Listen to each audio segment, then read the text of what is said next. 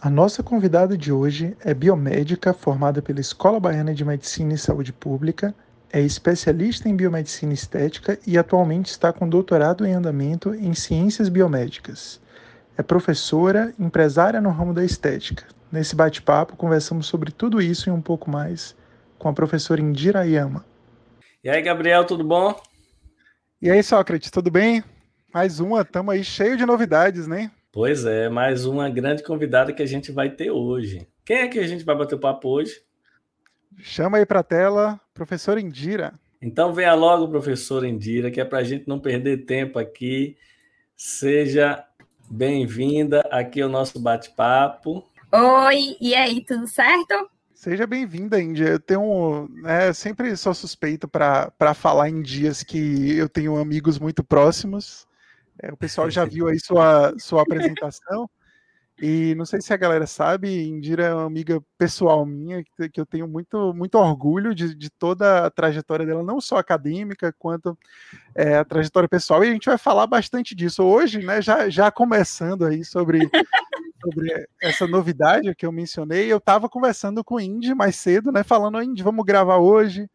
Eu já tinha tentado gravar na, na segunda, eu não pude, e aí a gente gravando, conversando no WhatsApp, eu falei, Indy, vamos gravar? Ela, ah, vamos, a gente marcou o horário, 8 da noite e tal. E aí, quase que no mesmo tempo, ela posta foto lá do, do resultado da ultrassom. Eu fiquei super feliz. Aí mandei mensagem, parabéns, né? a gente conversando, você nem me mandou. Indy, como foi aí essa, essa sua descoberta? Fiquei muito feliz. E, e como é que foi isso? Ah, primeiro é o susto, né, Gabi? Primeiro é aquele impacto, sabe? E sempre foi um, um verdadeiro sonho para mim, assim. Eu tinha planos, né, metas na minha cabeça que deveriam ser cumpridas antes, claro, né, de, de pensar em ter um filho, porque a gente sabe que um filho é muita responsabilidade. E aí, de repente, tinha planos, tinha metas antes dos 30, só não esperava que fosse tão antes. Foi realmente um susto, assim, mas é, eu fiquei feliz, né? A gente sempre fica feliz, porque, como eu te falei, já era uma coisa que eu queria muito, já era um sonho. Assim, eu, minha mãe, quando eu contei para minha mãe, minha mãe foi a primeira pessoa a saber, ela fez. Tá, filha, e qual a novidade? Tipo, já era isso que você queria, você já falava nisso há muito tempo. E aí fiquei segurando, soube quando estava ainda com menos de um mês, então muito recente eu soube. E aí ficar segurando, né? Esperar ultrassom para ver que tá tudo bem, para ver que tá tudo direitinho, para poder contar. E aí, os três meses sempre são é a fase mais crítica, assim, né, de, de aborto espontâneo. Aí eu falei, não, vou dar mais uma segurada, dar mais uma esperada. E aí fiz o ultrassom essa semana, eu falei, não, agora já está na hora de contar. De revelar para o, o mundo. Pois é. Sabe que eu fiquei com a, com a, Foi mal, Sócrates, mas é só porque eu fiquei com uma curiosidade que você, você mencionou aí o os três meses. E recentemente teve uma, também outra amiga que, que ficou grávida. E eu fico sempre com essa curiosidade: é, é o que? É uma superstição, que o pessoal tem? Ou, ou, tem alguma. Por que esse negócio dos três meses? Se Sócrates souber também que ele, ele teve uma filhinha, ele deve também estar por dentro disso aí. Eu acho que, assim, ó, além, é o que eu tô te falando, os, os, primeiros três meses são os riscos mais eminentes, assim, de aborto espontâneo. E aí, primeiro, a frustração, né, de, por exemplo, você contar isso antes e aí depois vir uma notícia de um aborto. Então, aquela frustração para a mãe, a cobrança, porque querendo ou não, a gente já é cobrado poucas pessoas sabiam e eu já estava sendo cobrada. Imagina se a gente revela uma coisa dessa antes e depois vem um aborto, sabe? Então, por isso a, a, segurar os três meses. E eu acho que também talvez entre um pouco aí da superstição da mãe, de crença de questão de energia, talvez entre alguma coisa nesse aspecto aí. Mas no meu caso é mais por isso. Até a obstetra achou mais seguro, sabe? Não, espera os três meses para contar, dá uma segurada. E aí a gente obedece ordens. Indira, boa noite, parabéns aí, né? Também. É, essa é sempre uma grande notícia para todo mundo. Eu sei porque, como o Gabriel falou, tenho uma filha de três anos e passei por esse momento aí que você de saber dessa. Gabriel, eu vou lhe dizer, eu acho que é uma superstição, sim, dessa história desses três meses. Porque todo mundo tem essa história. De não, peraí, espera pelo menos três meses para a gente contar. Eu digo, sim, mas e daí? Enfim, existem umas regras que a gente não entende muito o que é que significa, não, mas, mas enfim, tem essa história mesmo. Parabéns, porque eu sei que é um momento muito legal né, para a mulher. É, tem, a gente falou muito disso no podcast passado com a professora Aline. Falei que a gente ia trocar figurinhas lá com relação à criança, porque a, a dela é mais ou menos da idade da minha. Então eu conheço bem essa história aí. e, e sempre é uma felicidade. Às vezes começa por um susto, às vezes a pessoa não estava esperando, né? Toma aquele susto, mas depois é uma felicidade, depois nasce e a vida muda para caramba. Do próximo podcast que a gente lhe convidar, se for online, vai ter um berço aí do lado. Exatamente. E Gabriel, deixa eu lhe contar, eu conheci Indira, que eu ainda não conheço pessoalmente, justamente num evento online, né? No, no ano passado, no dia do biomédico, a gente foi convidado para participar de uma live e eu a conheci no, no mesmo momento. Assim, olha, olha que, que pegadinha colocaram em Dira. Eu e Jailton, que nos conhecemos há muito tempo, que temos histórias que só, junto com ela. A coitada, a gente ficou a gente atrapalhando muita live, porque a gente falava um monte de bobagem, a gente dava muita risada. Ela se saiu super bem. Mas, tipo assim, foi, foi. Deve ter sido um desafio. Tá eu lembro que eu vi, eu vi parte dessa live e fiquei com inveja, pô, devia ter participado. Foi muito, queria... foi muito engraçado.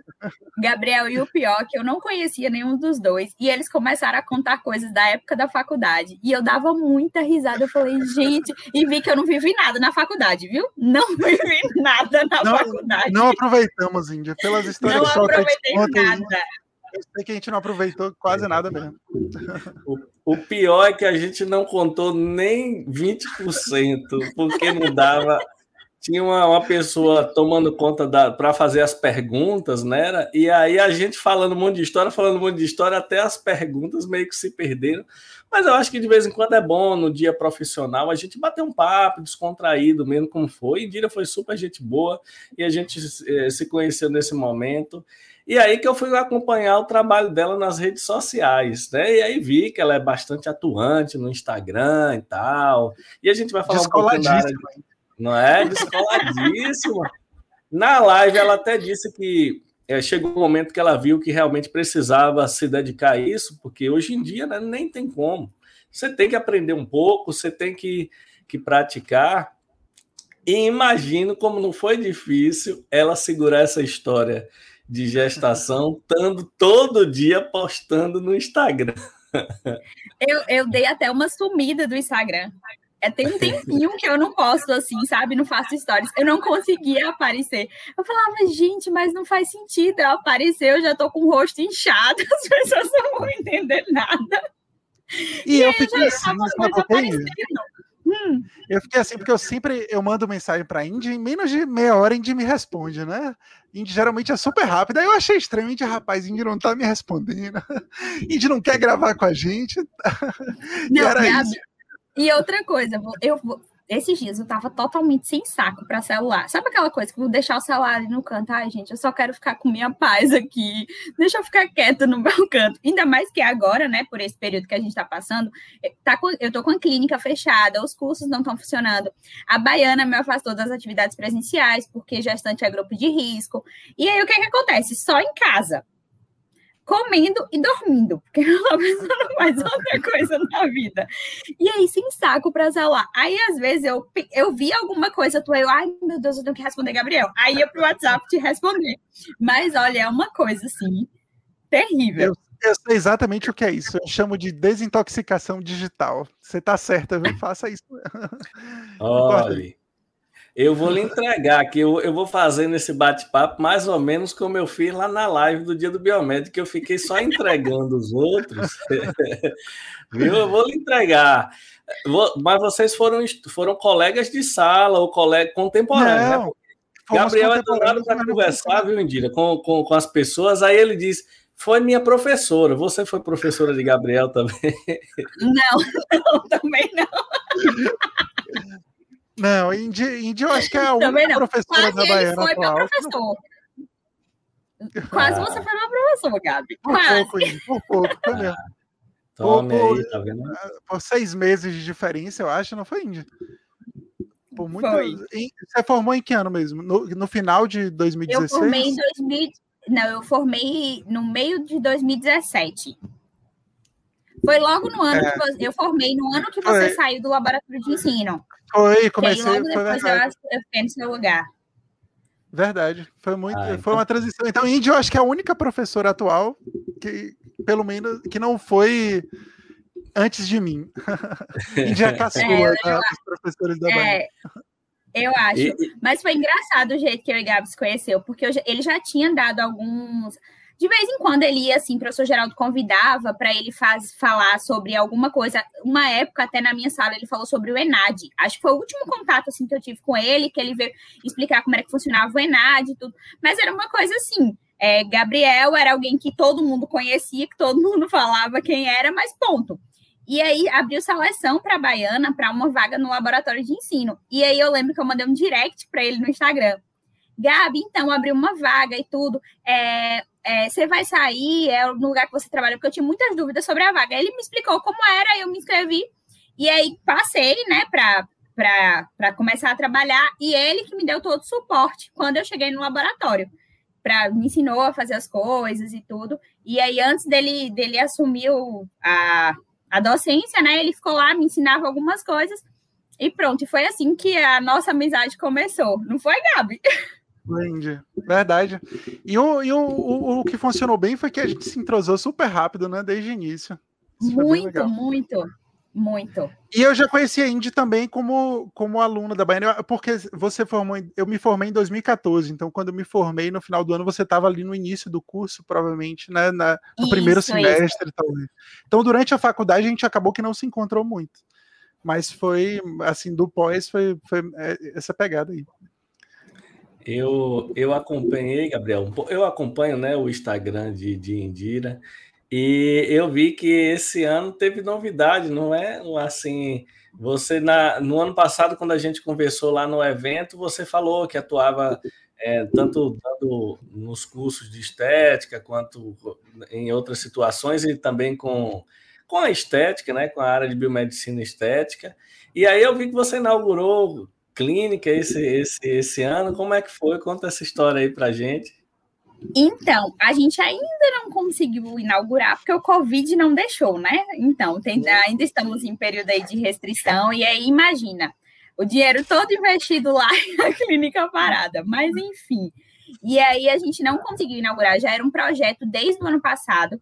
E aí, ano passado, a gente deu uma segurada exatamente por isso. E aí, esse ano, na esperança de que fosse melhorar, a gente falou: não, vamos tocar o projeto para frente, porque o que é que acontece? Minha casa já estava virando depósito e a casa da minha sócia já estava virando depósito. Porque a gente começou a comprar as coisas, é, que a gente começou a achar muita coisa em promoção, logo na época que, que iniciou, né, essa, essa questão do Covid, antes dos preços subirem mesmo, a gente conseguiu comprar maca, a gente conseguiu comprar uma série de insumos, assim, com desconto, equipamento. E aí minha casa e a dela já estava virando depósito. A gente já estava com uma clínica montada, cada uma em sua casa. E aí, quando foi no início desse ano que a gente viu, a gente achou que as coisas tendiam a melhorar, até porque começaram a abrir novamente, as coisas já estavam. A vacina, né? Começou a sair aí, começaram a comprar as doses da vacina. A gente imaginou o quê? Não, agora vai dar uma melhorada, então a gente consegue tocar o projeto para frente. E aí, na semana da obra, que começa tudo a, a voltar, né, a fluir, lockdown. Aí, é, não foi nem lockdown, né? Foi toque de recolher. E aí o prédio fechava, ou seja, o pessoal da obra não podia trabalhar. E aí estamos com as coisas todas paradas lá e sem funcionar por causa disso, esperando aí como é que vai ser daqui para frente, né? Caramba, eu imaginava que, que tinha, tinha dado tempo de, de, de, inaugurar, porque eu acho que todo mundo teve essa mesma situação, né? Tipo assim, deu uma melhorada, agora vai. A gente já estava até falando, porque a gente tem o objetivo de fazer o podcast presencial, né? Tipo assim, a gente ia até o convidado. Então já estávamos já praticamente já não vai rolar, vai rolar. Só que aí voltou de novo aí a, a Covid com força e teve toda essa história. E realmente, para quem tem um negócio presencial, já tá outro ano que a pessoa já tem que começar a considerar a possibilidade de ser outro ano perdido, né? E é exatamente, é exatamente. Quem tem um negócio, quem é um, um empreendedor, tá, tá complicado. Eu, eu, comento muito aqui, eu tenho uma, uma filha de três anos, Indira, e ela é, é tipo, vai fazer dois anos sem ir para a escola. Imagine na, na, na, creche, que ela adorava ir para a creche e tal. Imagine a dona da creche como não deve estar, tá, porque todo mundo tirou as crianças, né? Criancinha pequena, todo mundo tirou. E, e você ser empreendedor talvez seja a coisa de mais risco, mais investimento de risco que você faz. Num caso desse, aí imagino quanto não deve estar a angústia de vocês com um prédio numa, numa situação, com custo, todo mês tem um custo, um monte de, de, de, de material comprado e tendo que segurar a onda. Exatamente. E, a ansiedade Exatamente. pega, né? É assim, ó, não é fácil. Eu falo, eu falo para minha sócia que agora o sono da gravidez passou. sabe aquela coisa do sono da gravidez? Já era, acabou. Ah, foi o contrário, efeito rebote em mim, sabe? Deu um efeito totalmente contrário, porque a maioria das noites, sabe aquela noite assim que você não consegue dormir um sono tranquilo? Você fica pensando nisso. Né? Jesus, quando é? E aí você liga, abre uma notícia e só as coisas só pioram. Você liga uma TV, as coisas só pioram. Você tudo parece que acontece assim e, e, vem piorando, né? Vem piorando. E assim, a gente tem que ter muita consciência, porque não adianta a gente ir onde o nosso braço não alcança, sabe? Se a recomendação é para ficar em casa, vamos ficar em casa, porque quanto mais a gente ficar em casa, mais rápido a gente presume que as coisas vão abrir. Então, não tem muito o, o que fazer. E aí, o, os dados de vacinação são assustadores. Gente, em três meses a gente só vacinou 6% da população. Se a gente for fazer um panorama disso para o final do ano, não vai ser vacinado nem metade. Então, assim, é, é, muito, é muito assustador, sabe? Parar para pensar. Por isso, às vezes, é melhor você nem pensar assim. Você tirar um dia para pensar naquilo e, e, pronto. Depois. Gastar o pensamento todo nesse dia, né, Índia? Exatamente. E você se vacinou, Índia? Você conseguiu se vacinar? Não, não consegui ainda, Gabi. Não consegui ainda. É, e a obstetra liberou. Que... É, ah, a liberou, disse que podia, que não tinha problema. Que os riscos do Covid na gravidez são muito maiores do que os riscos da vacina.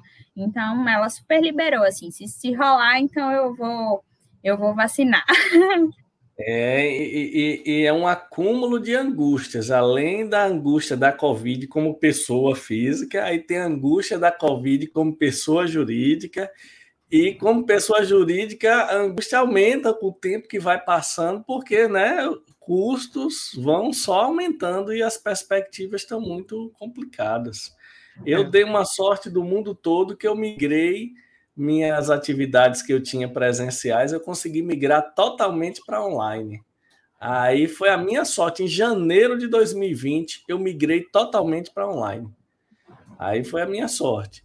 Mas é, é, é, complicado. Eu imagino que se eu tivesse com a sala, com espaço físico como eu estava, eu ia estar numa angústia terrível, porque você está gastando e não entra o dinheiro, né? Não entra o dinheiro, exatamente. Tem que se preparar para o final do ano. Mesmo que to eu torço que, que daqui a uns dias volte a abrir de novo tudo, mas assim, a gente tem que se preparar como se isso não fosse existir, porque tem essas possibilidades, né?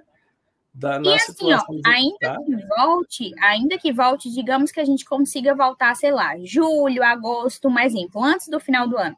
Mas a gente sabe que quando volta, as coisas não voltam, voltam a, a passos de formiga, volta muito lento, até porque o, o serviço da estética é um serviço caro, é um serviço que não, por exemplo, não atende plano de saúde, é um serviço que né, que hoje já está muito mais acessível para toda, toda a população. Antes a gente sabe que não era. Hoje já está muito mais acessível. Mas ainda assim, então não é uma coisa que a gente tem total consciência que ainda que a gente consiga abrir, não vai ser uma coisa que vai ter um retorno do dia para a noite, um retorno imediato. É realmente uma coisa que vai em passo de formiga. Indira, e antes? Antes fazia como, por exemplo, quando você não tinha essa proposta de ter a clínica? Como é que tem, tem muitos estudantes que acompanham o nosso canal.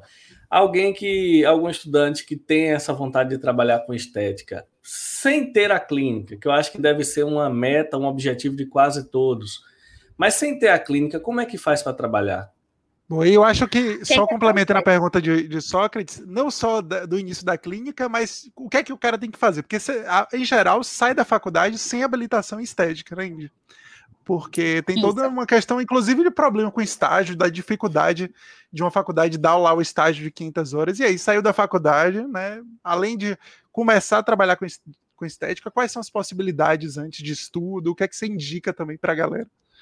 Só complementando Primeiro isso aí. passo pós-graduação, né? Porque é o que vai habilitar. Então, assim, não adianta de nada você querer fazer estética, fazer um monte de curso. Eu falo isso muito para os alunos, porque muitos alunos procuram é, o, os meus cursos, né? Achando que vai sair habilitado. E não vai. Nenhum curso, nenhum curso, por melhor que ele seja, ele não vai te habilitar. O que te habilita é a pós-graduação. Então, o primeiro passo é fazer uma pós-graduação, certo? Só que também é, a pós-graduação, precisamos entender que a pós-graduação ela pode ter uma durabilidade de dois anos, que é o máximo hoje que tem aí para estética. A gente não vê mais que isso. É um ano, um ano e meio, dois anos. É, ela também não vai te dar toda a prática que você precisa. Natural. Porque o que, que acontece? Por exemplo, uma, uma aula de toxina botulínica, de botox, você vai ter ali num final de semana, e aí a gente tem mais de 100 pontos de toxina é provável que aqueles 100 pontos não sejam ensinados na aula de um final de semana, certo? Então e é mesmo que ensinasse, né, é natural que não não, não dê para aprender tudo. Não dê para aprender, não tenha paciente, modelo suficiente. É natural isso, sabe? Então é normal que depois você procure curso, mas o primeiro passo é a pós-graduação para você se habilitar, tá? E aí, antes de ter a clínica, o que era que eu fazia? É, primeiro, tem dois regimes, que o, o, CLT, em clínica de estética, eu nunca trabalhei, mas existe essa possibilidade, principalmente em franquias. Existem muitas franquias hoje que oferecem vaga para biomédico, esteta, é, e aí eles têm um regime lá de horário e tudo, mas é CLT. Então você não ganha porcentagem em cima, é um valor fixo.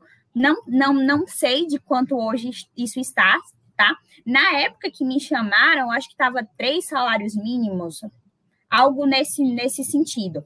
Mas eu não sei hoje em dia quanto é que tá, mas era três salários mínimos, 40 horas trabalhadas, e algumas vezes em regime de shopping, porque essas franquias elas funcionam dentro dos shoppings. Então, por exemplo, é, trabalha seis e folga um, eu acredito que seja alguma coisa nesse aspecto. Eu tra nunca trabalhei de CLT na estética. Eu trabalhava em regime de parceria. Como é que funciona isso? Existem algumas clínicas que existem que têm profissionais como, por exemplo, fisioterapeutas, é, hoje enfermeiro já pode, mas há um tempo atrás não podia, então enfermeiros, algumas outras profissões que não podiam fazer o que nós biomédicos fazemos, que são procedimentos injetáveis é, e minimamente invasivos. Então, eu trabalhava nessa clínica de uma fisioterapeuta e aí eu fazia toda essa parte de procedimentos invasivos. E aí trabalhava com porcentagem sabe? É, de acordo aos pacientes que eu atendia, eu ganhava uma porcentagem em cima de cada, em, em cima de cada procedimento. Ah, então era é uma forma autônoma, como se você recebesse, como se você é, é, como, como se fosse um, um microempreendedor individual, né? Isso, isso. Só que ainda assim, mesmo vocês trabalhando assim, quem estiver assistindo, tiver interesse de trabalhar assim, é importante vocês consultarem é, um contador, um advogado, porque, assim, a depender do, do, número de dias que você trabalha naquele lugar, pode sim ser considerado vínculo empregatício. Então, por exemplo, na clínica que eu trabalhava, eu trabalhava de uma a duas vezes por semana. Isso ainda não é considerado vínculo. E aí, dava para trabalhar tranquilo dessa forma e pronto. Algumas vezes você faz um contrato, mas um contrato simples, só falando que você presta serviço para aquela empresa, quais os serviços que você presta, e pronto.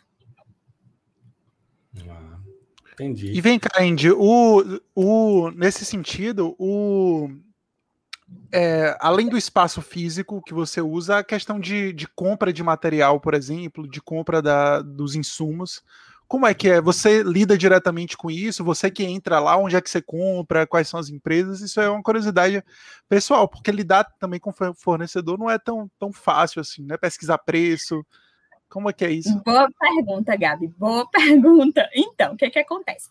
Tem algumas empre... algumas clínicas que elas oferecem o produto. Por quê? Porque o responsável técnico daquela clínica pode comprar. Não é o caso dessa clínica que eu trabalhava, por exemplo, porque era uma fisioterapeuta. Então, ela não tem autorização para comprar aquele tipo de produto. Então, as empresas elas não vendem.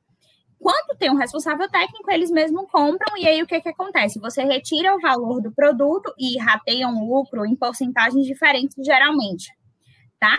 Os insumos, luva, algodão, álcool, isso aí a clínica já fornece porque ela já tem lá. Presume-se que uma clínica de estética já tem os EPIs básicos para se trabalhar. E aí, o, o, todo esse processo de, de compra de material era eu que fazia. Então, eu comprava, por exemplo, a toxina, eu comprava, tinha algumas marcas que eu gosto hoje, que eu já testei, já vi que tem uma durabilidade boa, que funcionam bem, tem artigos muito bons falando. Então, eu já tinha as marcas certas de comprar. Aí, eu lidava diretamente com o fornecedor. E aí, são fornecedores diferentes. De toxina é um, de preenchimento é outro, de intraderma é outro. São empresas completamente diferentes e ainda tem isso, lidar com fornecedor lidar com o dinheiro, né, em si, porque imagina, você que está fazendo um investimento e você tem que saber quanto você está pagando por aquilo para depois você não estar tá saindo no prejuízo, que eu vejo muitos alunos fazerem isso, muitos. Aí, por exemplo, chega numa clínica e aí o, o a, a, a, clínica faz uma proposta, ah, não, vamos fazer assim, 50%, 50%, 50% seu, 50% da clínica. Só que aí, quando ele vai ver, só de produto ele pagou 20% do valor sabe? Então, não estava valendo a pena. Eu vejo muitos, muitos alunos fazendo isso. E aí acaba tendo esse, esse prejuízo. Isso é uma coisa importante porque a gente não. A gente, a gente conversou com Diane, que você conhece, Diane Carielli, que é do nossa amiga do sindicato, que também está na área de estética. Ela falou um pouquinho dessas dificuldades, mas o que é, assim, ao mesmo tempo chato é que a gente não aprende isso na faculdade. É, não, não, às vezes nem existe um curso específico para que você aprenda a lidar com isso no seu contexto específico, porque às vezes tem geral, né? Finanças. Só que para você aplicar aquilo ali na sua, no, na sua rotina, nem sempre é tão fácil. Então, essas experiências você fala disso nos seus cursos, Índia? Da, da parte falo, burocrática? Eu falo. E, e, exatamente, a gente não vê isso, inclusive, na pós-graduação, que eu acho que era para ser uma disciplina da pós-graduação. Porque se só existem, entre aspas, essas possibilidades para o profissional de estética trabalhar. Porque, assim, quando ele trabalha CLT, geralmente não vale financeiramente muito a pena. Sabe? Talvez então, pela assim, experiência só, né? Talvez pela... muitos trabalham pela experiência, precisam é. começar por algum lugar, entendeu? Mas quem tem a oportunidade de começar trabalhando já com parceria não trabalha com, com um CLT, sabe? Então, é, era uma disciplina, uma coisa que era para ser abordada na pós-graduação, era para ter uma, uma disciplina assim de gestão financeira, sabe? Porque, Gabi, quando eu comecei, nossa, eu comprava produto do triplo do valor que eu compro hoje. Era uma coisa assim, absurda, absurda. E hoje eu já tenho experiência, já conheço as empresas que fornecem, que em quantidade eu consigo comprar mais barato. Ninguém me falava isso, sabe? Na pós nunca me falaram isso, nunca, em curso nunca me falaram isso. E hoje eu consigo abordar um pouquinho, claro que não é tudo, mas nos cursos sabe? E no, no não sei se Sócrates lembra que no dia do, desse, desse bate-papo que a gente teve lá no, no Coisa da Nassau, é, no dia do biomédico, eu falei sobre isso, que eu tinha feito, que depois de formada, né, hoje eu faço curso de marketing, de gestão financeira, de tudo que você imaginar, eu estou fazendo o curso para poder agregar, porque a gente só tem que aprender, sabe? Porque ninguém nasce sabendo e você toma muita porrada e tem muito prejuízo. Isso que, é. que, você falou, Indy, eu acho, e, e, Sócrates também, porque ele também faz parte disso, eu um pouco também, eu acho que isso tem sido, assim, o, o segredo de muitos biomédicos que se destacam, que é também não, não ter vários tipos de, de, de formas de investir e de evoluir. Então, Indy, por exemplo, ela, além da parte acadêmica, que eu sei que ela investe bastante, tem a parte, essa parte de lidar com o público, do marketing que ela investe, investe na parte da, da, da, clínica dela propriamente dita e dos procedimentos, então é uma coisa bem multivariada e, e o profissional eu percebo muito isso, né, que ele tem que ter essa capacidade de se adaptar a vários contextos, mesmo com suas especificidades, isso é fundamental. Né, pro, eu, eu, lembro que eu falei bastante disso, né? De, da, da, importância dessa versatilidade. Indira até ficou brincando, falou: Ah, eu vou usar essa palavra agora, versatilidade. pois é, porque, na verdade, é, a, as coisas são diversas, o, o, mercado muda, então talvez o mercado de você, de professor, já foi melhor, agora já está pior. De professor contratado, aí talvez já é melhor ser professor, é, é, é, como é que chama, autônomo.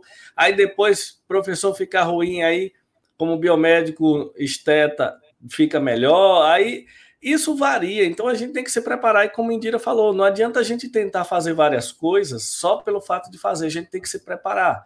Tem que fazer os cursos, tem que tomar treinamentos de coisas diferentes. A gente não aprende a fazer gestão financeira de verdade.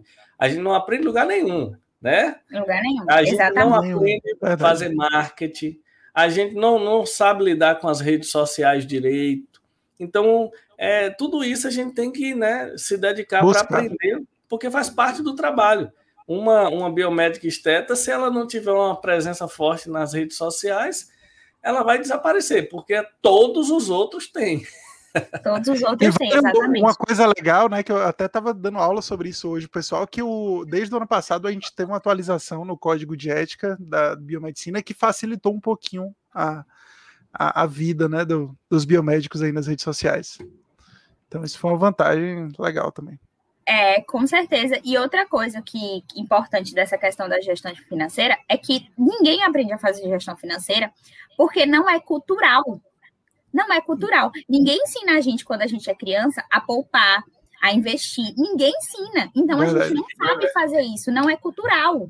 Então, imagina, depois que você se joga no mercado de trabalho, aí você tem que aprender as duras penas fazer aquilo ali, porque senão não, não vai, não. E não é só para quem é autônomo, eu acho que para quem trabalha CLT também, para quem tem um salário, um salário fixo, eu acho que a gente tem que fazer a gestão financeira do nosso dinheiro.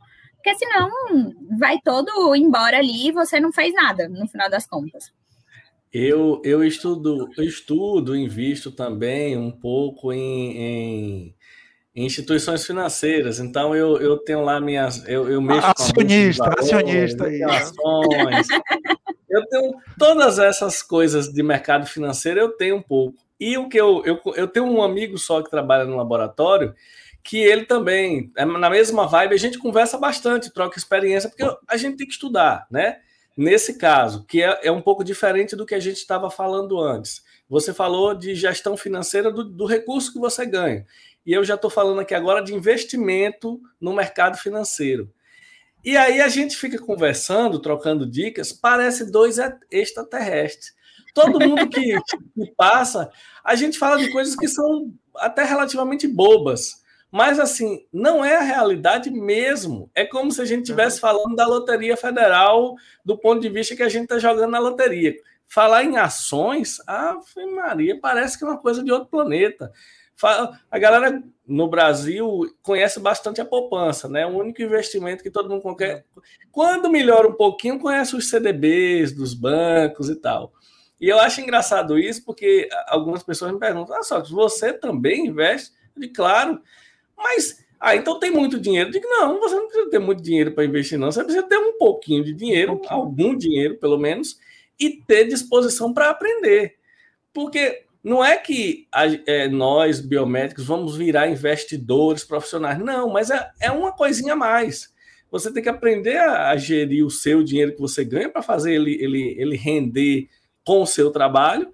Mas, assim, é uma possibilidade também da gente fazer uma coisa diferente, como eu falei, da diversidade, da, da, da diversificação das atividades.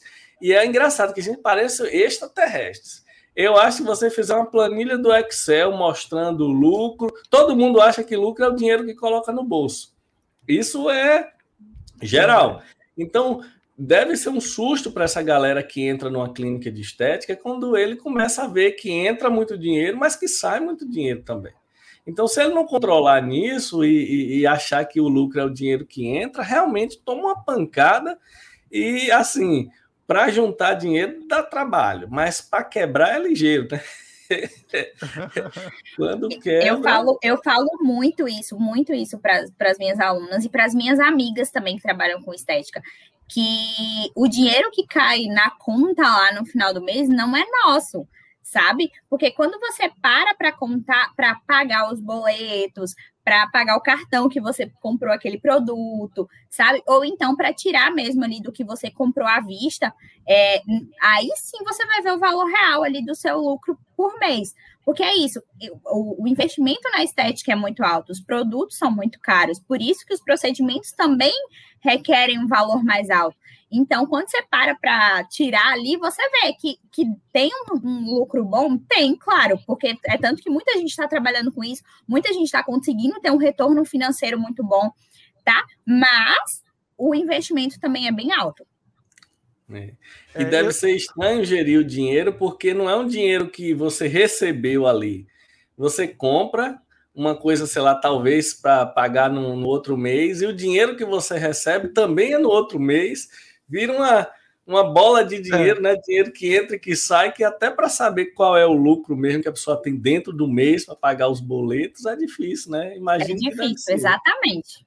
Exatamente. Eu tenho, eu tenho algumas curiosidades mais específicas sobre isso, Indy. Eu acho que algumas delas Sócrates deve saber também que ele já teve sala comercial e tal. Eu acho. Não foi? Acho que Sócrates já teve, que ele falou. A única que... coisa que eu sei é que é caro. Isso aí é outra coisa. Mas, é, uma coisa, tipo, para você ter na área de estética, um consultório, por exemplo, pode ser em qualquer sala comercial ou tem que ter uma, alguma coisa específica de, de saúde? Acho que não, né? Algum tipo de alvará, não, né? Acho que não. Você precisa ter o alvará da sala, mas, por exemplo, tem prédios comerciais em Salvador que não permitem Já... clínicas.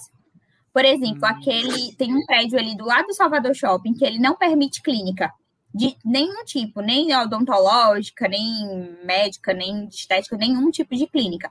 Então, os próprios prédios, eles têm as determinações dele, mas aí o, o alvará é do, da própria sala. O alvará que a, que a vigilância emite, né, é da própria sala.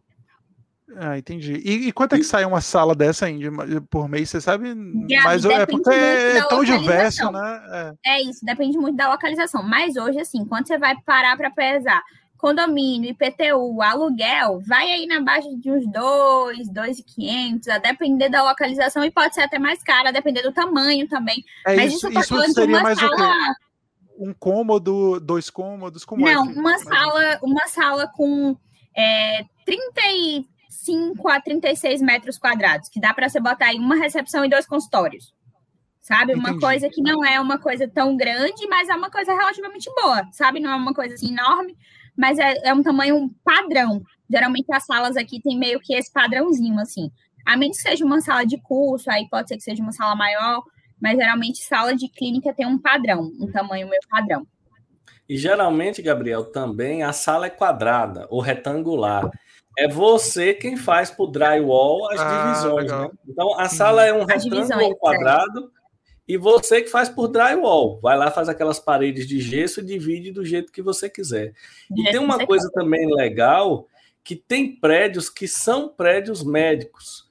Então, quando é isso, a sua vida já melhora, porque, por exemplo, a coleta de resíduos é o prédio que já faz, né? Ah, quando você vai num prédio que é todo de clínica, que é um centro médico não sei o quê, que é um prédio só disso, aí já facilita. Quando não é, aí eu acho que já deve ficar um pouquinho mais difícil, né, Indira? Porque é. aí você que tem que se virar para a coleta de material biológico, você que tem que, que resolver algumas questões assim. Isso, e quando tem alguns, quando tem alguns muita clínica assim no prédio, por exemplo, lá no prédio que a gente está, eles têm, eles têm essa coleta já que paga uma taxa, eles têm essa coleta porque lá tem bastante clínica, bastante clínicas assim que, que emitem esses lixos, né?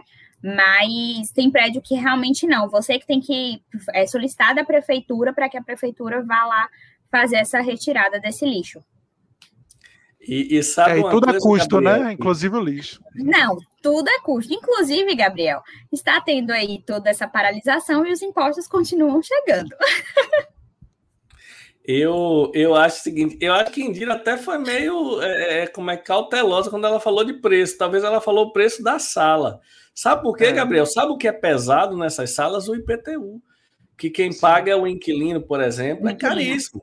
Ah, eu tinha uma sala pequenininha num prédiozinho antigo e o IPTU era tipo mais de 3 mil reais por ano. Uhum. É, é caríssimo o IPTU de sala comercial. Então é outra coisa também que às vezes não entra no custo. Você vai falar, ah, vou pagar o aluguel. O aluguel é 2 mil. É, soma o aluguel, soma o IPTU, soma o condomínio, né? Quando soma e tudo, outra, realmente é complicado. Exatamente. E ainda vem a água, a luz, porque assim, a gente está lá parado. Só que aí a taxa de luz desses prédios é caríssima. A taxa de água é caríssima, porque a taxa de esgoto ainda super. É um valor tão alto assim é. de taxa de esgoto esgoto, você não sabe o que é água, o que, é, que, é, que você está pagando de taxa de esgoto. Então, assim, é, são coisas assim bem, bem altas. Para você dar esse passo, você tem que estar muito preparado, não só financeiramente, mas também psicologicamente, e estar tá preparado para tudo, sabe? Essa questão, por exemplo, era uma coisa que a gente não estava esperando agora, mas a gente está com tudo parado. Então, realmente, você tem que, quando você decide dar um passo desse, você tem que esperar tudo isso. você tem que estar preparado para tudo isso. Porque, por exemplo, quando você atende na clínica de alguém, eu ia, não ia estar ganhando agora nesse momento, mas não ia estar preocupada com estar pagando aluguel, com estar pagando condomínio, com estar pagando IPTU, estar pagando taxa de luz, sabe? Então, é, empreender tem dessas coisas, tem que estar muito preparado também para dar esse passo, para o que pode acontecer, sabe? Entendi. É, realmente, agora, é, vem cá, e além disso, né? Então você acha que o maior custo talvez seja da sala? É, para um, uma pessoa que está começando, acho que talvez sim, né? E equipamento. O maior custo é da, da ou, sala. Ou é, Ainda é mais, mais que, Gabi, quando ou... você escolhe. Como é? Não, eu, eu, queria saber, por exemplo, só para complementar a, a, pergunta, vocês têm gasto com algum tipo de equipamento mais específico também? Ou é mais insumo de fato? É mais insumo, mais insumo, porque assim, os equipamentos que a gente tem hoje são nossos. Pode ser até que a gente venha alugar alguns, a gente tem alguns projetos para alugar alguns que são bem mais caros, que não vale a pena comprar. Ainda tem isso, ainda tem essa, essa questão de gerir tudo isso, sabe? Tem aparelhos na estética que hoje custa 500 mil, 1 milhão, e aí não, não vale a pena a compra, porque é um aparelho que você vai usar ali, sei lá, uma vez por mês, talvez. Então, são aparelhos que não, valem, não vale a pena comprar, vale muito mais a pena você alugar, até porque alugando o custo de manutenção não é seu, uma série de coisas que não te traz prejuízo, sabe? Então, é, alguns aparelhos são nossos, hoje são aparelhos mais baratos, mais em contas que a gente consegue comprar.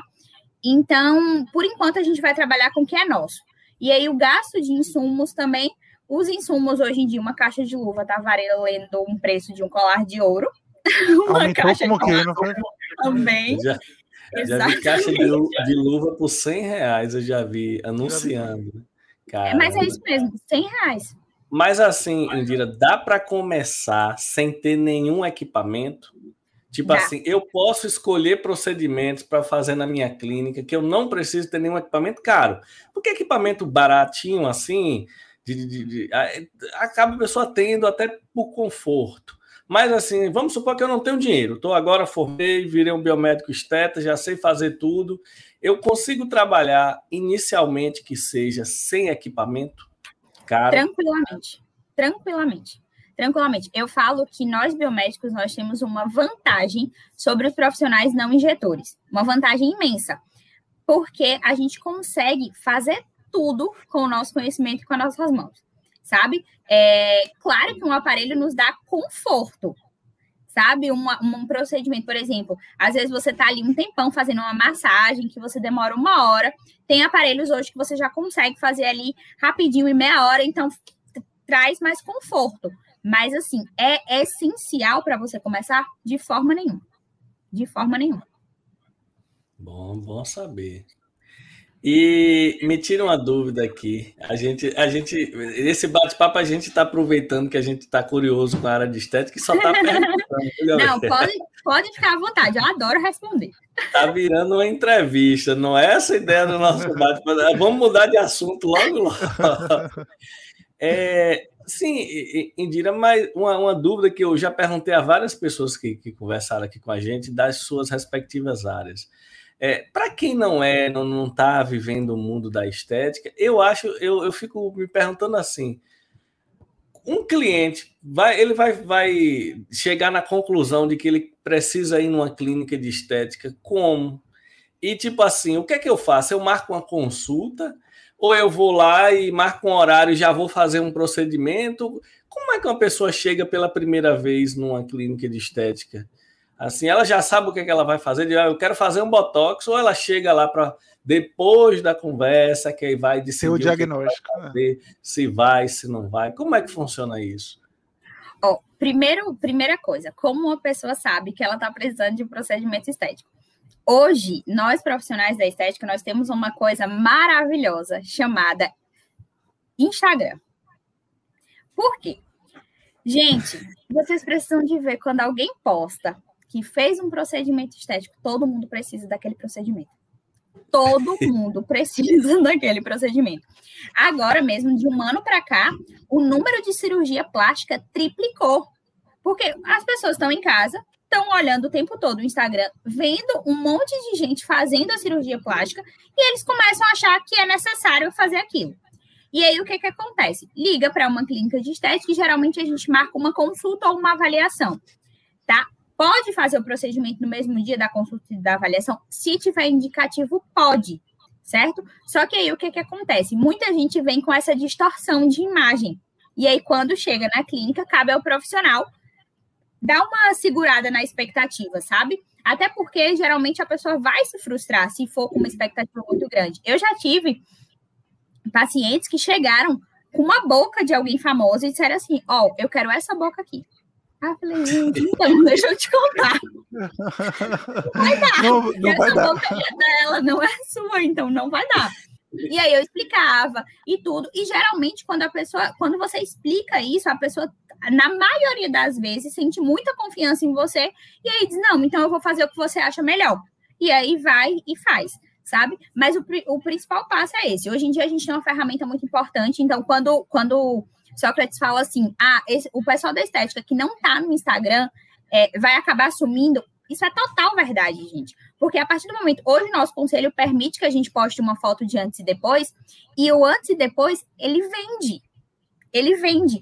Por mais que seja uma coisa assim, que o intuito é mostrar o resultado, mas o intuito também é o marketing. Senão a gente não postaria tá? Então, às vezes, uma pessoa ela vê uma, uma, um antes e depois meu e diz: Caraca, eu não sabia que isso aí, que eu tinha esse negócio, não é que me incomoda mesmo, não é que eu tenho, e aí busca o profissional, certo? Mas aí chegando lá, faz essa avaliação.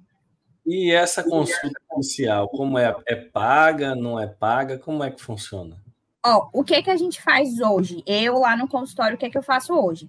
Essa consulta, ela é paga, vou dizer por quê porque é, o que era que acontecia? Às vezes eu ia para o consultório, quando chegava lá tinha três, quatro consultas, as quatro desmarcavam. Então, Sim. quando é pago, ela paga o valor antes e aí vai para o consultório. Quando chega lá, digamos assim, um procedimento ele era 200 reais. A consulta foi 100, ela vai pagar só 100, sabe? É abatido porque ela fez o procedimento. Então, não, não tem por que cobrar a consulta. A consulta é mais para essa garantia de que a pessoa que vai, no dia, entendeu? Porque aí o que, que acontece? Você se programa todo, por exemplo, marca uma agenda de uma manhã inteira, e aí quando chega lá, os pacientes não vão. E aí não dá, porque querendo ou não, você teve o custo de ir para lá, você teve o custo de luz, de, de, né, de toda a estrutura, né, para atender esses pacientes. Até isso tem uma lógica empresarial que o, o, a pessoa tem que saber, né? Porque senão é isso que você falou. Eu não pensei no desmarcar quando você falou é paga. Eu achei pelo seu próprio trabalho de ter que levar ali uma hora com o paciente conversando, fazendo anamnese, explicando os procedimentos. Eu só tinha pensado por esse lado. Aí você ainda trouxe essa ideia de desmarcar, que realmente a pessoa desmarca. Faz né? sentido, verdade. E aí Desmarca. E o pior é que tem umas que nem desmarcam, né, Indy? Só não, não e tem várias que nem desmarcam, só não vão. E eu acho, assim, que todo profissional, ele deveria, deveria cobrar, nem que fosse dessa maneira. Não, se, se fizer o procedimento, a gente abate e tudo. Nem que seja dessa maneira, porque o que, que acontece? É, valoriza a gente, sabe? Valoriza bastante. Porque, porque hoje a gente tem todos os profissionais que fazem consulta, eles cobram pelo valor da consulta. E o que, que acontece? Já aconteceu também de eu passar tudo, e nessa época é, não cobrava consulta. Isso aí eu vim aprender com o tempo também, não cobrava consulta. Aí eu pegava, fazia a ficha todinha, dizia o que era que o paciente precisava, tudo bonitinho. E aí depois ele ia fazer com outro profissional e chegava lá e dizia para ele o que era que tinha que fazer. E aí, por coincidência, o profissional era meu amigo. E aí chegou falando: não, eu fui numa clínica e a biomédica me disse que precisava fazer isso, isso, isso. E aí tava com a minha receitinha lá dizendo que era que precisava fazer. Então, assim, pode acontecer também, sabe? De simplesmente a pessoa falar, disse o que era, você disse para ela o que era que ela precisava fazer, passou o orçamento, passou tudo, depois ela vai no outro profissional. E aí, ou porque achou mais barato, ou porque não quis fazer com você mesmo, e aí vai para outro profissional. É, Pois Legal. é. Complicado. Wendy, vem cá, é, na, na, nessa, nesse contexto da área de estética, a galera que eu conheço é, é, pelo menos de mim, é todo mundo muito próximo, eu tenho uma relação muito boa. Mas você acha que tem algum tipo de concorrência entre a, a, dentro da galera da biomedicina, né? Eu nem falo entre as outras profissões, mas da galera da biomédica, como é que você acha que é a dinâmica dos biomédicos estetas hoje? Tem, tem assim, corporativismo, não tem, porque você falou aí do seu amigo que te falou e tal, então achei isso legal, por exemplo. Assim, Gabi, é, eu hoje tenho relações muito boas assim com o pessoal da área da estética. Inclusive, a gente, além de trocar muita figurinha, às vezes ligam. Ai, é, por exemplo, já ligaram para mim dizendo assim: meu preenchedor estourou. Era o último que eu tinha. Tu tem alguma aí? Tenho, vem aqui buscar. Então, assim, é muito disso, sabe? E eu sempre tento deixar isso muito claro para os meus alunos, que nós não estamos aqui para ser concorrentes, sabe? A gente está aqui para ser amigo, para a gente ser colega de profissão. Porque o que, que acontece? Hoje, é, a, as classes não médicas, elas são muito escrachada, sabe? Pela mídia, ainda mais porque acham que a gente está entrando numa área que não é nossa, e uma série de fatores assim que acontece. Então, quando um profissional, quando um, um de nós erra, eu acho que a classe toda tem que se solidarizar, sabe? Dizer assim, não, é, vamos acolher, vamos abraçar. Porque quando um erra, parece que todo mundo, ninguém daquele, daquela classe ali presta mais, sabe? Não tem nenhum profissional bom ali. Então, eu acho que, que isso é muito. Eu acho que não deve acontecer, sabe? Pelo menos assim, eu não sinto isso. Se acontece, não acontece comigo. Eu tenho muitos amigos biomédicos, biomédicos estetas, muitos mesmo, não só daqui de Salvador, mas também de fora. Hoje eu tenho um vínculo muito bom com as minas do Rio, com as minas de Minas. Então, isso comigo não acontece, sabe? A gente tem uma relação bem, bem bacana. Ah, legal. Eu, outra coisa que eu acho curiosa em relação a essa, essas parcerias de, de entre os biomédicos estetas, que eu acho que tem sido uma vertente importante, eu acho que você encabeça muito isso, é essa relação mais forte com a, com a parte acadêmica, com um pouco de pesquisa também, porque geralmente esses esses, é, seja do procedimento ou seja do material, isso é feito geralmente por grandes empresas, né? A Johnson, sei lá, que deve, certamente eles fazem pesquisa, e eu acho que é um, um, campo possível de atuação também, né? Da galera que gosta disso, é conciliar com academia, conciliar com pesquisa, conciliar. Acho que isso pode ser uma vertente é, é, que, que fortalece né, a, a estética. Eu acho que isso pode a ser. Nossa, a nossa grande dificuldade hoje, Gabi, em fazer pesquisa na estética é porque, é, infelizmente, existe muito conflito de interesse. Existem muitas empresas patrocinando pesquisa. Então, assim, às vezes, é, eu tenho alunos mesmo que às vezes mandam um artigo para mim. Ah, mas você ensinou só essa marca no, no, no curso. E eu vi esse artigo que diz que essa marca é melhor. E aí, quando você vai ver, tá lá, porque o artigo tem conflito de interesse da marca, né?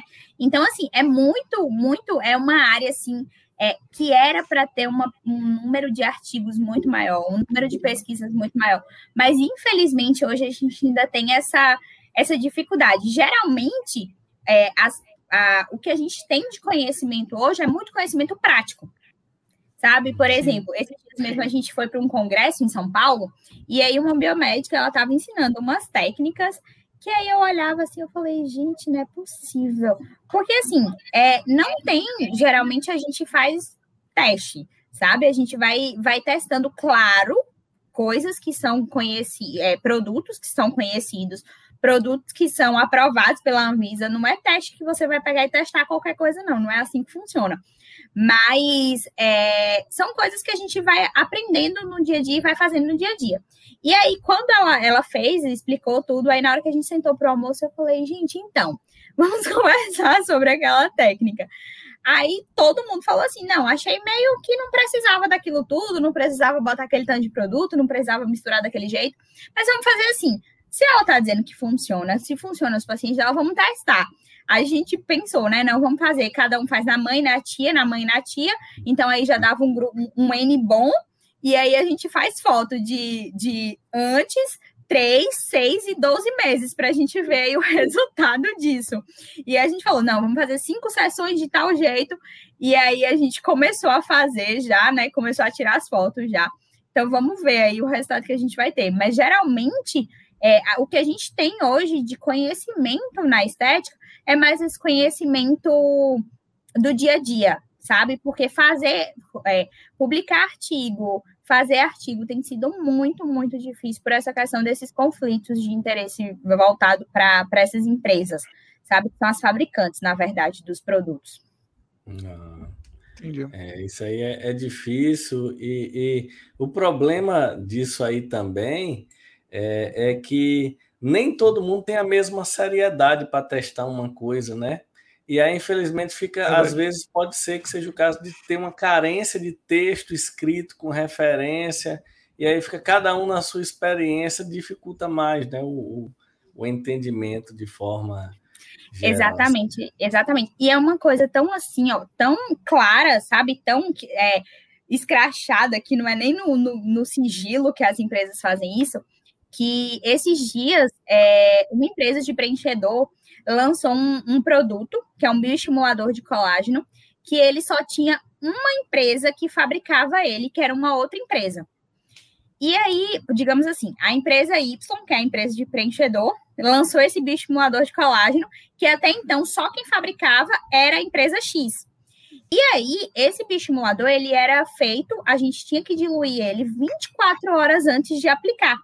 Então, imagina, o paciente não, não, não tinha que vir para o consultório, né?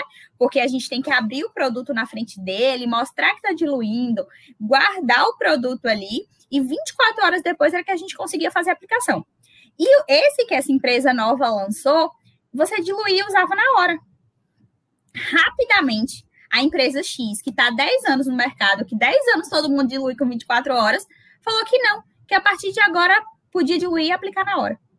Então é uma coisa tão, tão absurda assim que é, é isso aí, a gente fica na mão dessas empresas aceitando o que elas falam, porque realmente é o que tem de estudo, então não tem como contrariar muito, sabe? É difícil, essa é, é, é difícil muito mesmo lidar com isso. Eu mesmo que sou mais da área acadêmica, assim, eu tenho uma certa resistência para algumas coisas. Na verdade, isso é um conhecimento empírico ele é reconhecido, inclusive, conhecimento de prática, né? Porque, como é isso, um produto que é autorizado pela Agência Nacional de Vigilância, como você falou, é um produto seguro, você faz testes dentro de um limite. Mas mesmo assim tem, é, tem essas questões, né? De que é importante ter uma, um conhecimento teórico escrito para realmente você referenciar, não referenciar a bula do medicamento, referenciar um artigo. Um artigo, eu, brinco, eu brinco com a galera que no, na, na, na análises clínicas, isso aí é mais fácil. É, é, que eu mesmo digo, ó, bula não é referência. Se você quer me, me, trazer uma referência, você traga um texto publicado numa revista científica. Não vem com história de bula, não. Mas tem situações que é difícil, que praticamente o texto que se tem é o texto é. da bula, né? Verdade. Exatamente, exatamente. E vem cá, e como é que você consegue gerir seu tempo para lidar com redes sociais, aula, trabalho, é, obra, não sei o que, tudo isso junto? Como é que você faz assim? Rapaz, eu confesso para você que tem dias que nem eu sei. Tem dias que eu acordo assim e digo, nossa, como eu queria que eu estivesse 48 horas para poder dar tempo para fazer tudo. Mas, e ainda vida social, né, Índia? É, mas a gente acaba... antes da Gabriel, pandemia era agitado. Gabriel, acho que essa não é a pauta. Não vou entrar nos detalhes não, da, da, vida social agitada. Se não tiver vida social, não vai ter o que colocar no Instagram. Então também. Exatamente. Exatamente. Porque eu, eu, eu só interrompendo rapidinho, Dira, eu, eu falei com o Gabriel o seguinte: eu consigo sobreviver no Instagram sem colocar nada da minha vida pessoal. Eu acho que eu sou um dos poucos. Um, porque é o povo é curioso demais, né? O povo quer saber o que, é que você anda fazendo e, e, e tal. Eu consigo. Eu, eu, botei na minha cabeça que ninguém quer saber o que eu faço. Aí eu não posto. Pior que isso é uma das coisas que mais o povo quer saber, né? Da vida é, pessoal. Mais, mais o povo, exatamente, mais o povo quer saber. É. Mas aí o que é que acontece? É, a, gente acaba abrindo mão de muita coisa, querendo ou não.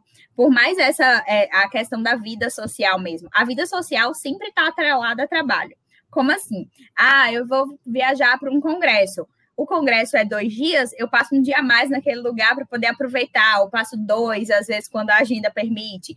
É, pós-curso, pós-curso, sempre depois de um curso, vai para algum barzinho, bebe alguma coisa, certo? Então tá sempre muito atrelado. E até os amigos de, de socializar são os é, amigos é, de do... sendo os amigos de trabalho, não tem jeito, sabe? Então sempre é assim, é saída com o pessoal da baiana, é saída com o pessoal da estética. Sempre, então sempre acaba tendo um pouco de trabalho, porque não tem jeito, a gente acaba conversando sobre trabalho. Mas a, a gente acaba abrindo mão de muita coisa. Assim, ó, a minha família é do interior, então, assim, aniversário da, avó, da minha avó, nem sempre eu tô com ela. É, às vezes Natal e Réveillon nem sempre, datas comemorativas nem sempre. Então, assim, a gente acaba abrindo mão de muita coisa para que a gente consiga futuramente dar uma pausa, sabe? Futuramente eu falo sempre que meu sonho é o dia que eu conseguir trabalhar. Hoje a gente está conseguindo, né? Mas trabalhar mais de casa, ganhando a mesma coisa que eu estivesse trabalhando na rua, ou pudesse trabalhar de qualquer lugar. Imagina, a gente está lá numa praia trabalhando, a gente está, sabe, em qualquer lugar, trabalhar de qualquer não, lugar. Eu não tenho vontade nenhuma disso, porque o que eu percebo é que você de casa trabalha muito mais e se você tiver de uma praia trabalhando, você não vai nem olhar para a praia. Isso aí eu não quero, não. Não concordo com você. Não concordo. Verdade. É, eu, eu, eu brinco muito que, assim, a gente que trabalha com estética, né, a nossa imagem também importa muito. E aí, ir sempre para o trabalho arrumada, ter sempre que se maquiar, estar sempre de salto. E eu falo, gente, que maravilha, abrir o computador, tá de camisola, o cabelo todo bagunçado, e ninguém tá me vendo, tá, ninguém tá me julgando, tá tudo certo. Isso é bom, tem, tem suas vantagens esse trabalhar de casa. Por mais que a gente trabalhe mais assim, tem suas vantagens, sabe? Trabalhar de casa. Não, com certeza. E não ter que pegar o trânsito. Não, uma coisa que a gente já comentou isso aqui algumas vezes. Uma coisa que eu acho que não volta mais nunca é reunião. Porque reunião é a coisa mais sem futuro do mundo. Olhe, para a honra Você... e glória do Senhor, que não me é. escutem falando isso, porque.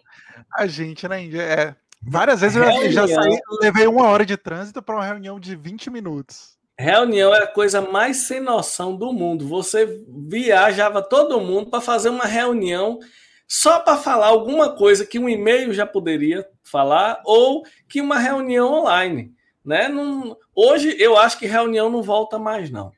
Tomara, tomara. Você não, faz ideia, você não faz ideia do quanto o meu sonho era que não volte mais reunião.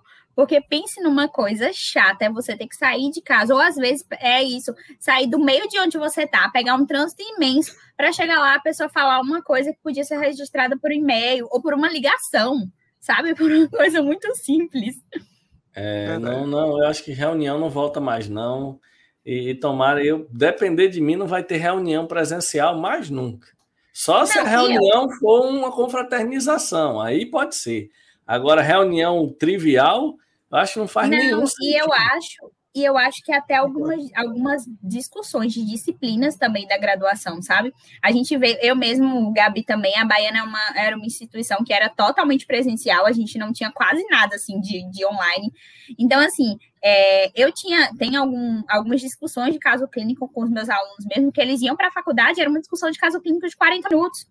Então, para o aluno, isso também era muito transtorno de ir lá para a faculdade para ter uma reunião de 40 minutos, que hoje fui super bem pela, pela internet. Então, eu acho que até essa, essa questão de aulas mesmo, dessas discussões, assim, talvez venha para o online e fique, não, não, vá, é. não volte mais para o presencial. Eu concordo, e a força quem vai fazer isso acontecer são os próprios alunos.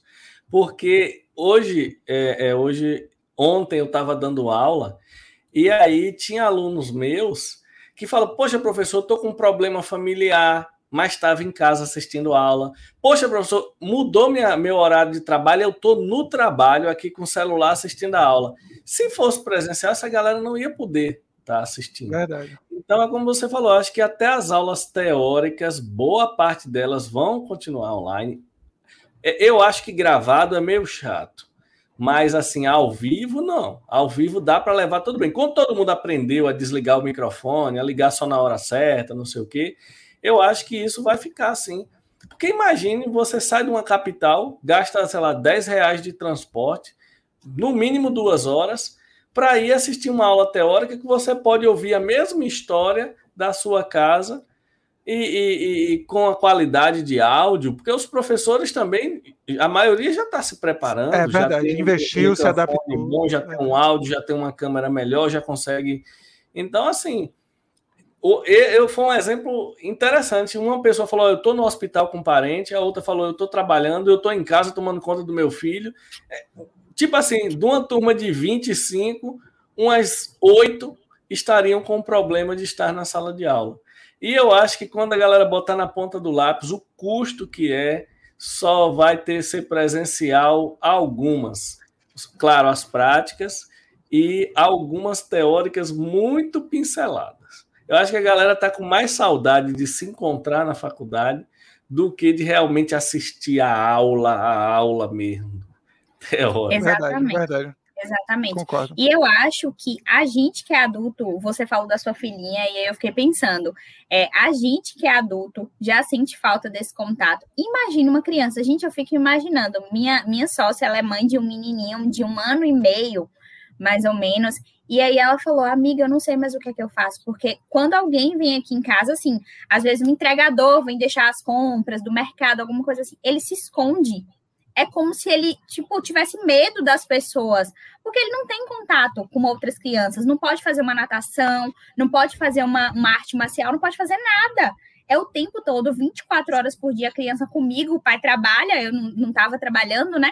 E aí ele fica 24 horas por dia comigo e acabou o convívio social. Eu não sei o que fazer, sabe? E aí ela diz: eu passo 24 horas por dia inventando brincadeira. Eu já não sei mais do que brincar, eu já não tenho mais possibilidade do que brincar. Então, eu acho que a maior falta da gente, assim, como um todo, né, do, dos adultos, dos idosos, das crianças, é exatamente isso, a falta do convívio social. Não é nem a questão da adaptação, porque eu acho que a gente conseguiu se, se adaptar até muito bem. Eu, minha mãe mesmo, ela é professora, ela dá aula para crianças de 11 anos, e as crianças se adaptaram muito bem, elas aprendem, sabe, o conteúdo e dá para ver que elas estão aprendendo. Ela usa vários recursos, botou quadro, aí daqui a pouco ela aparece na sala de fantasia. Então, assim, ela conseguiu se adaptar e tá, tá fluindo, sabe? Tá funcionando. É, é não, eu, eu sinto isso aqui. Uma criança de um ano e meio, ela já nasceu na pandemia. Então, ela realmente não teve nenhum momento. A minha filha chegou aí para a escola. Foi pouco tempo, eu acho que foi uns seis meses, não estou lembrado agora exatamente, mas ela chegou aí para a escola. Então, ela aprendeu a ter o convívio né? com os coleguinhas. Então, e como ela é maiorzinha, a gente desce para o play, ela brinca com as outras crianças, teve a interação. Mas realmente, uma criança de um ano, um ano e meio, dois anos, nasceu na pandemia. Então, não realmente não teve tempo de, de, de, aprender esse convívio. Óbvio, criança também, eu vou lhe dizer uma coisa. Criança, uma semana, o que ela não sabe, Aprende ela já rápido. Sabe. É. Então, quando acabar essa história aí, que ela puder ir para a escola, com uma semana ela já esqueceu que não, como era, e já vai estar tá aprendendo já a lidar com, com, Ainda bem, porque realmente eu aqui Verdade. sinto bastante aqui ver minha filha tanto dentro de casa, não tem como a gente ficar brincando toda hora, né? Ainda mais todo mundo trabalhando. É, é, é bem, bem complicado. Vai entrar para suas listas de preocupações esse tipo de pois coisa. É, Mais uma é.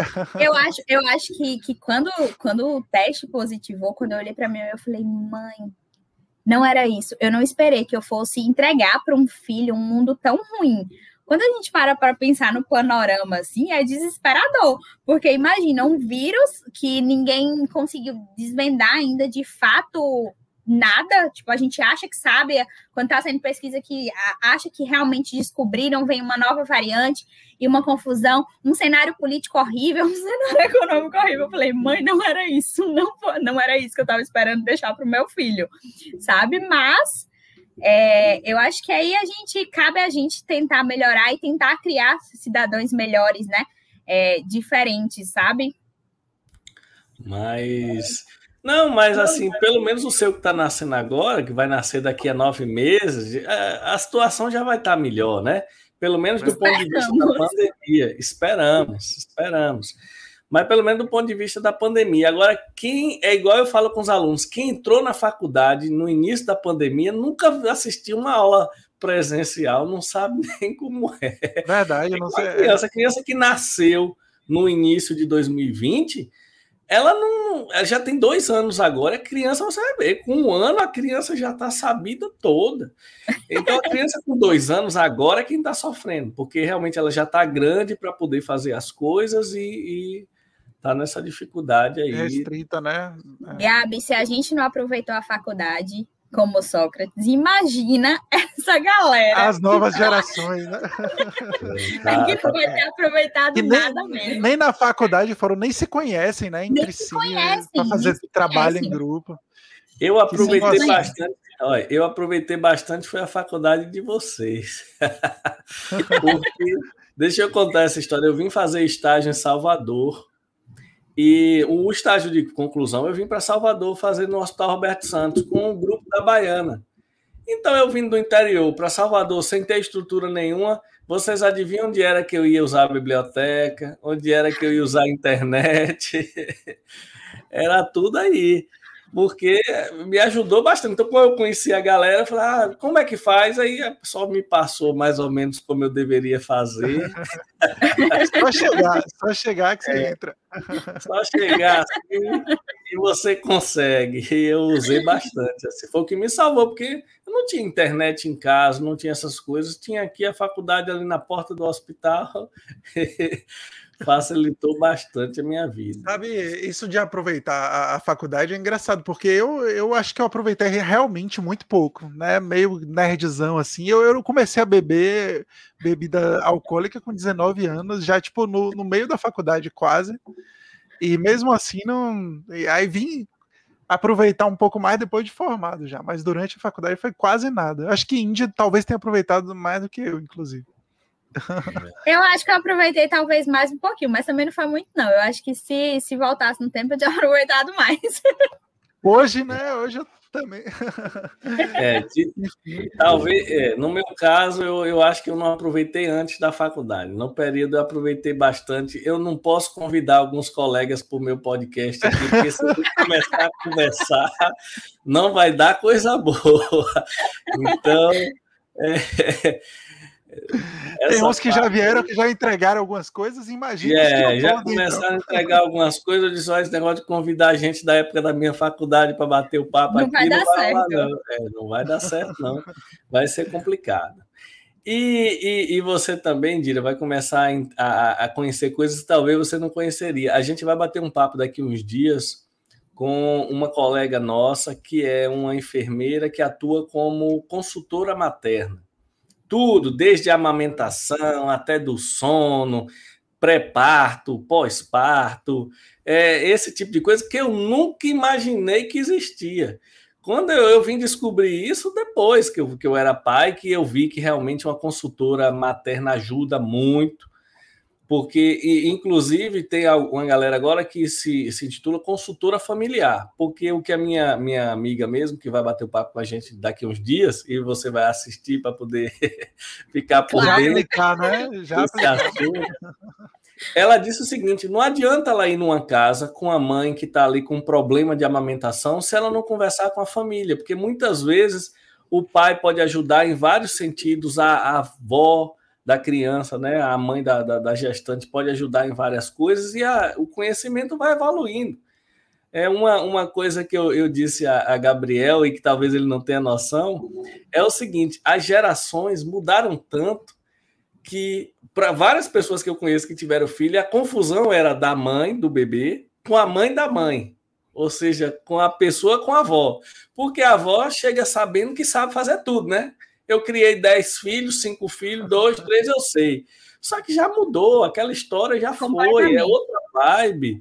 E aí começa a ter briga da mãe com a, com a, com a, a, a filha e é uma confusão danada, mas é, é, é interessante isso. E a gente teve aqui, a gente contratou uma, uma, uma é, consultora de, de amamentação e realmente faz diferença, porque a pessoa tem experiência do que está funcionando hoje. Não é antigamente. Antigamente quando minha mãe começava a me falar coisas, oh, no seu tempo, a mulher paria, era sete dias sem tomar banho. É verdade ou é mentira? É verdade, que tá vendo aí. Agora, você imagine, Gabriel e, e, e, Indira, vocês são mais jovens e tal, eu não, não acompanhei esse tempo, eu ouvia falar. Assim, imagine você fazer um, um procedimento como um parto e você ficar dentro de um quarto esperando sete dias mais uma criança. Olha que loucura. Tem uma, existe alguma lógica atrás disso? Não existe. Nenhuma, nenhuma, nenhuma, nenhuma. Não vejo também. Mas, mas você vê que não era só do parto, não. É, uma vez eu fui para casa de uma amiga e aí eu falei assim: é, eu tava menstruada e falei, Ione, eu preciso comprar absorvente. A mãe dela escutou. Ah, tá. Aí ela, não, eu vou no mercado enquanto você toma banho. Beleza, tomei banho, lavei o cabelo. Quando eu saí do banheiro de cabelo molhado, ela deu um grito eu não acredito que você lavou o cabelo. E veio com secador. E eu sem entender nada. Ela, não se lava o cabelo menstruado. Eu falei, o que tem a ver? então, assim, são coisas que o, o pessoal de antigamente aplicava que hoje em dia. Não, minha, minha avó mesmo, esses dias eu falei para ela: Nossa, avó, tô com um enjoo. Aí ela falou: Não, eu vou fazer um chá. Eu falei: Chá de quê? Aí ela falou lá do que ela ia fazer. Eu, vó, eu acho que eu não posso tomar esse chá, não. Ela pode. Chá tudo que vem de planta, você pode tomar tudo. Aí eu falei, bom, não é assim que funciona, deixa eu te contar. Você bota, bota um cogumelo que é planta, tá ali, vai. É, ela, tudo que é planta pode tomar, não vai fazer mal nenhum. Eu falei, então, eu acho que eu não posso tomar isso aí, não. É, tem algumas coisas de gerações diferentes que são interessantes. Já que a gente surgiu esse assunto aqui, é, eu, como sou mais velho, Gabriel adora falar isso, né? Então eu peguei umas histórias que vocês talvez não, não, não, nunca tenham ouvido falar. Mas esses dias meu pai me deu uma explicação que eu achei super interessante. Quando eu, quando eu era criança, era muito comum ver assim, tá soluçando, tem alguma criança soluçando, aí botava uma fitinha vermelha na testa. Beleza. Isso, né, totalmente eu falava, pô, isso não faz sentido nenhum, mas enfim, Aí uma vez meu pai, eu tava falando, falei, ah, você botava o, o, a fitinha na testa. Ele disse, e aí você sabe por que que botava? Eu disse, não.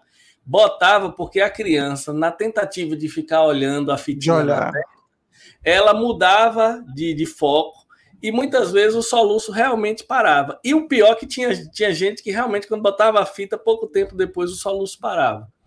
Então veja que tem algumas coisas que tinha funcionava e ninguém sabia o motivo. Mas, por exemplo, esse da fita, algum de vocês ia pensar que era porque a criança ia ficar olhando para a fita e mudar o foco e melhorar o soluço? Não, é, não mesmo. Não. Não é uma coisa. E eu também nunca pensei nisso. Foi meu pai que me disse uma vez, eu não sei nem se isso era verdade, que a justificativa era essa, mas enfim, fez sentido. Fez sentido. Realmente, quando muda o foco, às vezes o soluço melhora, né? Por isso que o pessoal dava susto, não sei o quê, para o soluço melhorar. E eu não sei se vocês acompanharam também, tinha um negócio de quando a criança estava meio com as mucosas ictéricas, que todo mundo achava que era hepatite, tinha que comer doce. E aí, ó, eu, eu, eu tive umas quatro hepatites, porque toda vez que eu, eu era branco, e ficava meio amarelado. Minha mãe, é hepatite, come doce. Aí doce. melhor doença que tinha era hepatite. E porque... aí, hoje tá aí diabético, cheio de problema é. de saúde. E aí, tudo que era doce que eu não podia comer, porque na época era mais difícil conseguir, era conseguia porque estava com hepatite. Aí, depois eu fui raciocinando, mas qual é o motivo? Porque, de onde surgiu uma coisa dessa, né? Porque, né? Hepatite, comer doce. A, ó, ó, a lógica. A lógica era porque se você comesse doce, dava sede. Se você dava sede, bebia água. E uma das suposições da pessoa com hepatite é a hidratação. Ai, Jesus! Figura, viu? Mas pois sabe é. que o, o, o, senso comum, em geral, ele tem, tem é, faz parte do, dos tipos de conhecimento lá, da, da inclusive da, dos estudos de metodologia científica, e às vezes eles acabam virando conhecimento científico mesmo. Então, a gente falou da avó e os chás aí. Então, às vezes, o, chá a, supostamente serve para alguma coisa, e aí, quando se vão fazer teste mesmo com os extratos, acabam funcionando.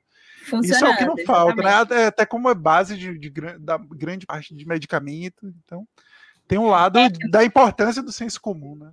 Exatamente, só que aí o que que acontece? Existem muitos chás também que têm essências que são abortivas. abortivas então é, é aquela coisa, sabe? E aí eu falei, vó, eu, acho... eu não lembro nem qual foi o chá que eu falei. Eu falei, vó, eu acho que esse eu não posso tomar, não, porque Na dúvida, né? Melhor... Camomila, capinçando, alguma coisa assim, mas esse eu acho que eu não posso tomar. É, compre os de caixinha, os de sachês, que são mais é. garantidos. Mais leves, é. É. E o Google também não é o melhor do, do, dos consultores, não, porque você botar lá vai aparecer um monte de coisa que não. não... Exatamente. Exatamente. Até para até gente que é da área, às vezes é difícil filtrar, né? Direto, tipo, eu tô sentindo alguma coisa, tô com alguma coisa, eu boto lá no Google, mesmo a gente tendo certo conhecimento, às vezes filtrar tudo é difícil que aparece, né? Então imagine para o público geral. Muito difícil.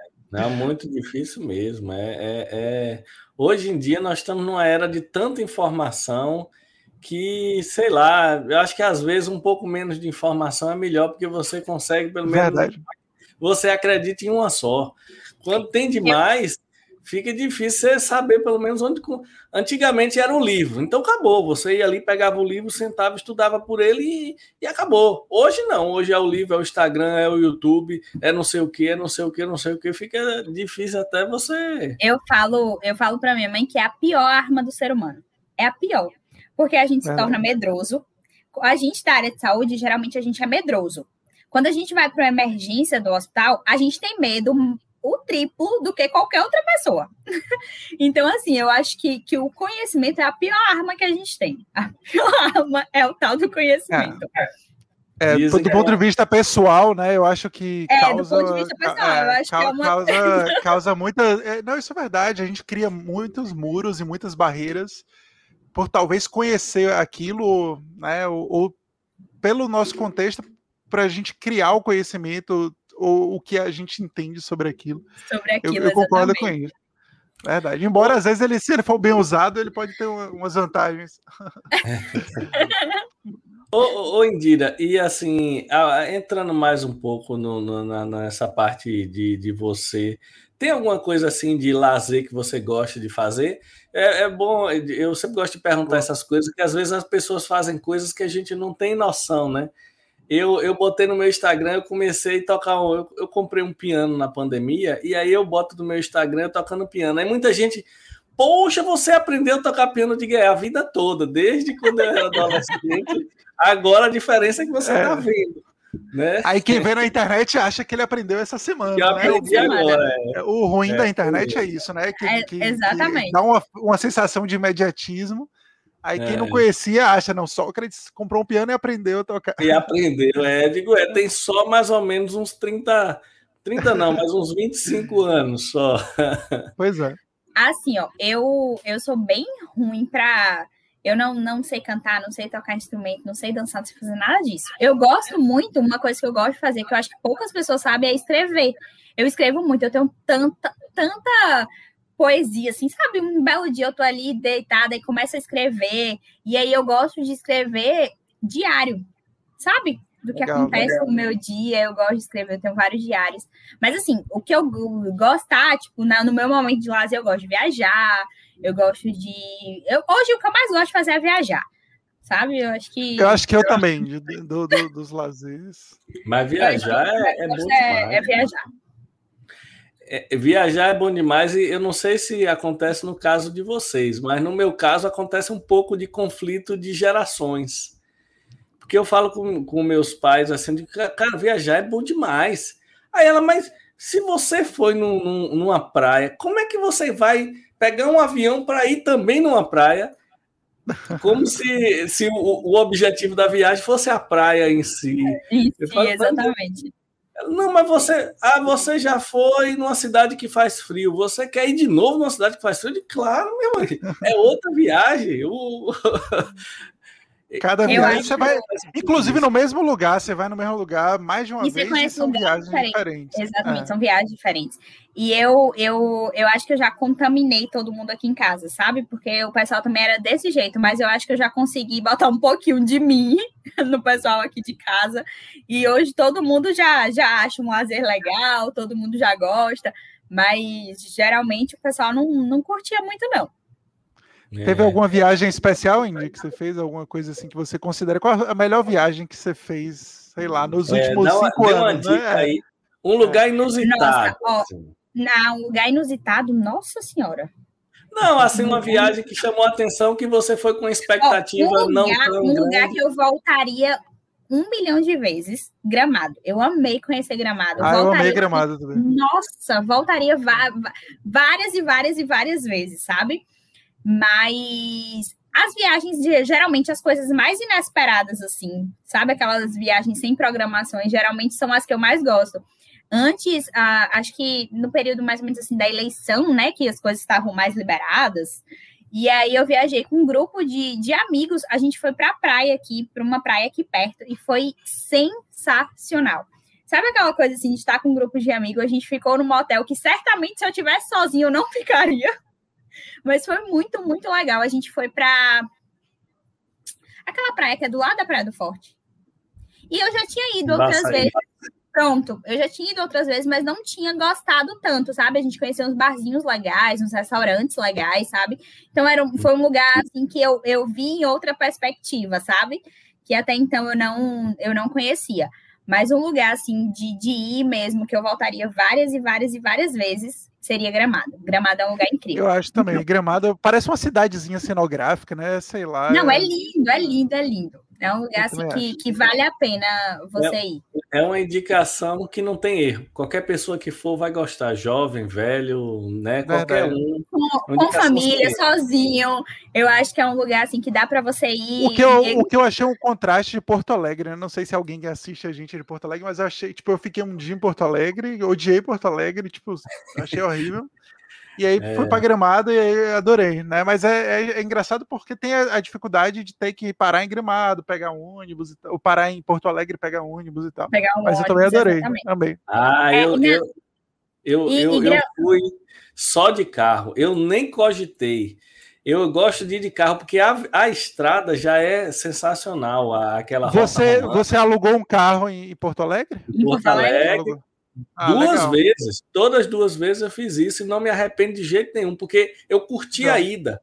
Eu pude parar no meio da estrada, comer ali, tomar um cafezinho naquelas E tem casinhas. umas, que umas fábricas de sapato também, né, no caminho. O, Quando eu É. fui, eu ia, ia Vinícola falando, né, pra tem umas caramba também, né? Tem vinícola, vinícola. tem várias coisas legais ali. Não, tipo assim, é 80 quilômetros, eu acho que eu gastei umas quatro horas, uma coisa assim, Legal. porque a viagem é muito legal. Pará tem uns mirantes no meio da estrada. Realmente é um. Essa, essa dica de vou fazer viagem sua aí não foi novidade, não. Todo mundo fica É, eu gosto. Eu, eu, é um lugar que, assim, que eu voltaria várias, várias e várias e várias vezes. Por sinal, eu tava programando para agora, né? Mas aí não, não vai dar certo. Mas é, uma, é um lugar que eu, com certeza. E, assim, quando eu fui, in- interessante, eu fui eu e mais duas amigas. E aí todo mundo, velho, é um lugar para ir de casal, ou um lugar para você levar seu filho. Eu falei, ah, ai, gente, para que comigo não existe isso.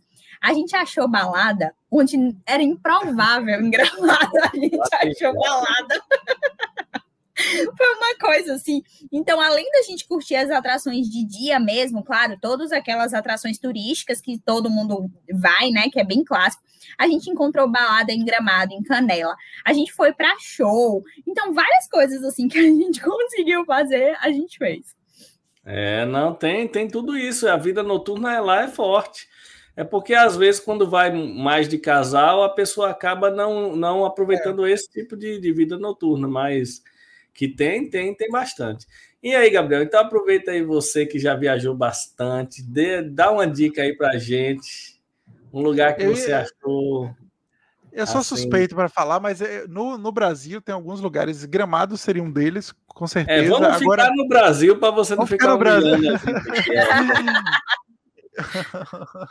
pois é, mas é, eu, eu acho que é até um pouco controverso, né? Porque eu vejo muita, muita opinião contrária e eu até entendo na questão da segurança, mas um dos lugares que eu conheço que são mais bonitos do mundo é o Rio de Janeiro, na minha opinião. Tipo, é muito linda a cidade.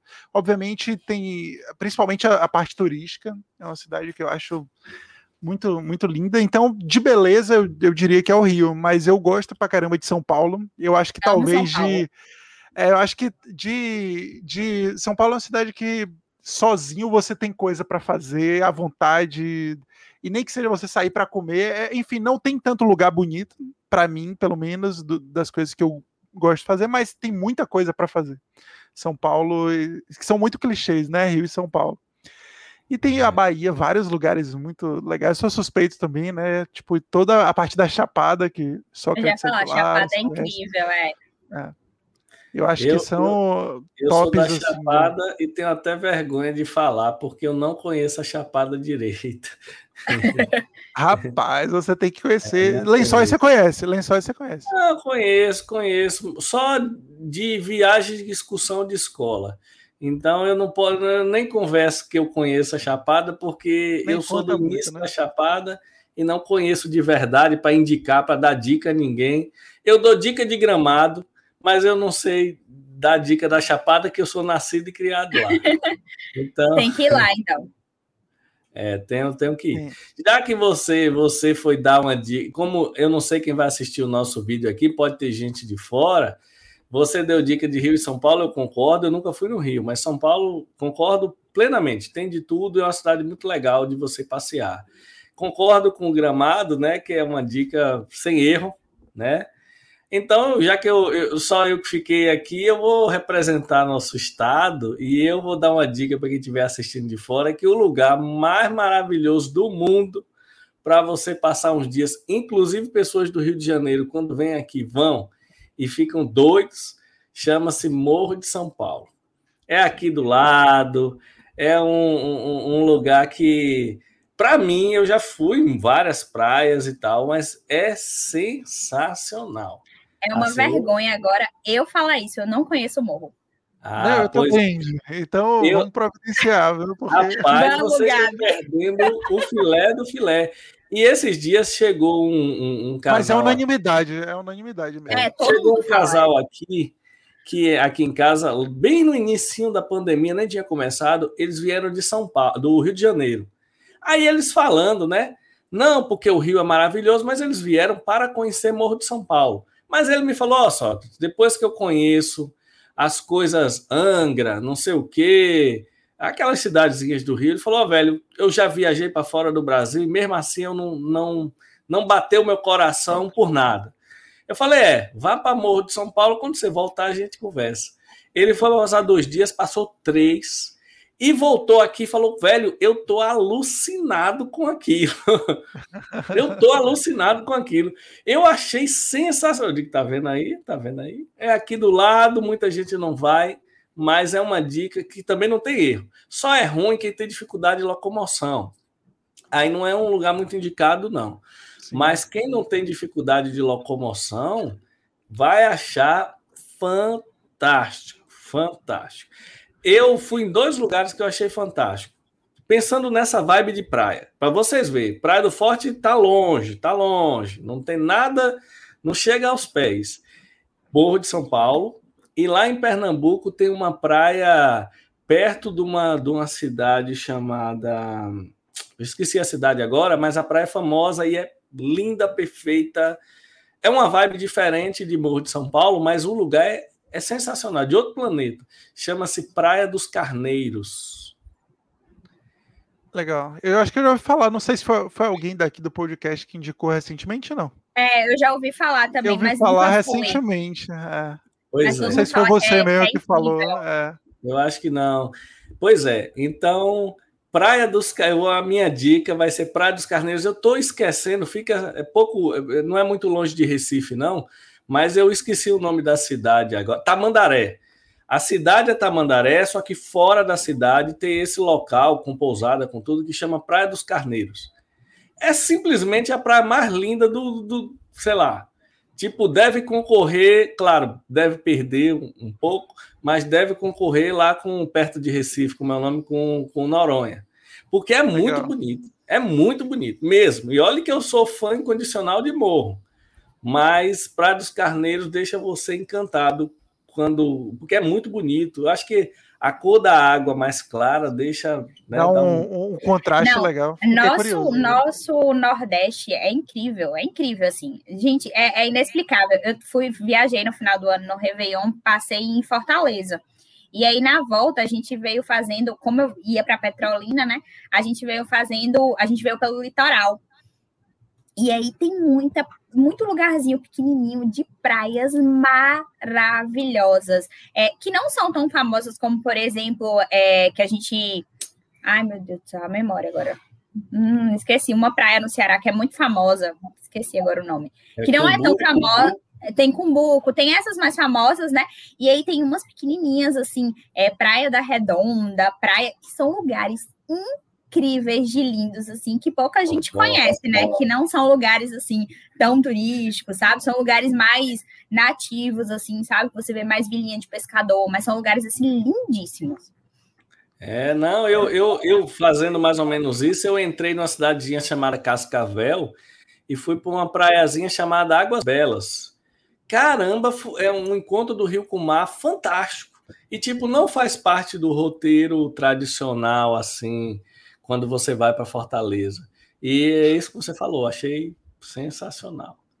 É, o nosso Nordeste tem muita riqueza aí para a gente conhecer. Inclusive, inclusive, propriamente Salvador, né? Porque todo mundo que vem, eu, eu também sou suspeito para falar, mas Salvador. Sabe que eu antigamente eu tinha. Eu falava, ah, Salvador é perigoso, Salvador é isso e aquilo. Salvador. Porque geralmente quando a gente é do lugar, às vezes a gente acaba eh, eventualmente desvalorizando. Mas hoje eu sou apaixonado por Salvador, adoro. E eu, e eu inclusive, conheço pouco os pontos turísticos. Eu, eu moro aqui e conheço pouco. A, a, parte da cidade baixa eu conheço pouco, assim. Eu conheço mais a parte de cá, de cidade alta. Mas realmente a gente mora numa cidade muito bonita. Tem umas fotos aqui de algumas praias urbanas de Salvador que você fica impressionado. Verdade. Principalmente lá para aquela região de Paripe, não sei o que, que é uma região que eu mesmo não conheço. Eu também não. Verdade, eu também. E, e, e, é impressionante. Eu sigo um, um, canal do Instagram que eu talvez vocês conhecem, e quem for de fora quiser conhecer um pouco de Salvador, sem seus pontos só turísticos, vão gostar. O nome é Sotero Pobretano. Vou fazer a propaganda ah, dele já vi. gratuito. Eu já vi.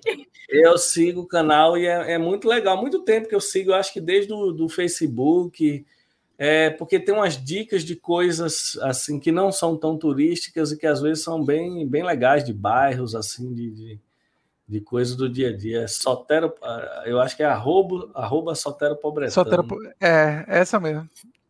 Rapaz, essa conversa aí foi um gatilho para para gente não, que tá eu já, quarentena. Não, eu já, estou aqui não, com vontade estou, de viajar. eu já estou calculando quando é que eu vou poder viajar. Eu tava olhando as dados assim, vendo um pouco quando é que essa. Carneiros, morro, que eu não Estou me sentindo aqui, vocês não conhecem Morro, vocês deveriam estar realmente é, constrangidos, viu? Não, eu acabou, a, não. A, acabou minha classificação de ser viajado, né? Já tinha. É... total, total. Toda vez que as minhas amigas, que as minhas amigas de fora vêm, elas falam, mas você não conhece Morro? É. Porque Morro é famoso, né? Em todos os é, lugares. Sim, uma claro. praia na Bahia muito famosa é Morro. E aí eu não. Aí elas olham para mim, tipo, que vergonha, você não conhece Morro, que é aqui do lado. E olha que são poucos os lugares que são unanimidade, assim, que eu nunca vi ninguém falar mal é de morro. Talvez eu já vi o pessoal falar da dificuldade de chegar, às vezes, que dá um certo é, trabalho para chegar lá. Mas chegar de lá, é eu, não, é, eu, nunca vi nenhuma crítica. Realmente só elogios. É, realmente é uma unanimidade, como você falou. E tem muita gente de Valença que não conhece é, morro. Eu conheci também. muitas pessoas de Valença que não conhecem morro também, que é só pegar uma lancha de 30 minutos, 40 minutos. Aí é que é pior ainda. E muita é. gente fala também das praias próximas a morro, assim, sabe? Guarapuá, tem umas praias assim que o pessoal fala que também são sensacionais, sensacionais. É. Tem um, tem um passeio chamado Volta à Ilha que você faz, leva o dia todo, que aí conhece essas coisas, essas praias aí. Realmente sensacional. Então, é, já vocês, sabe, né, Gabi? Vamos com amor. Vamos, amor. Melhor do melhor. Já está na agenda.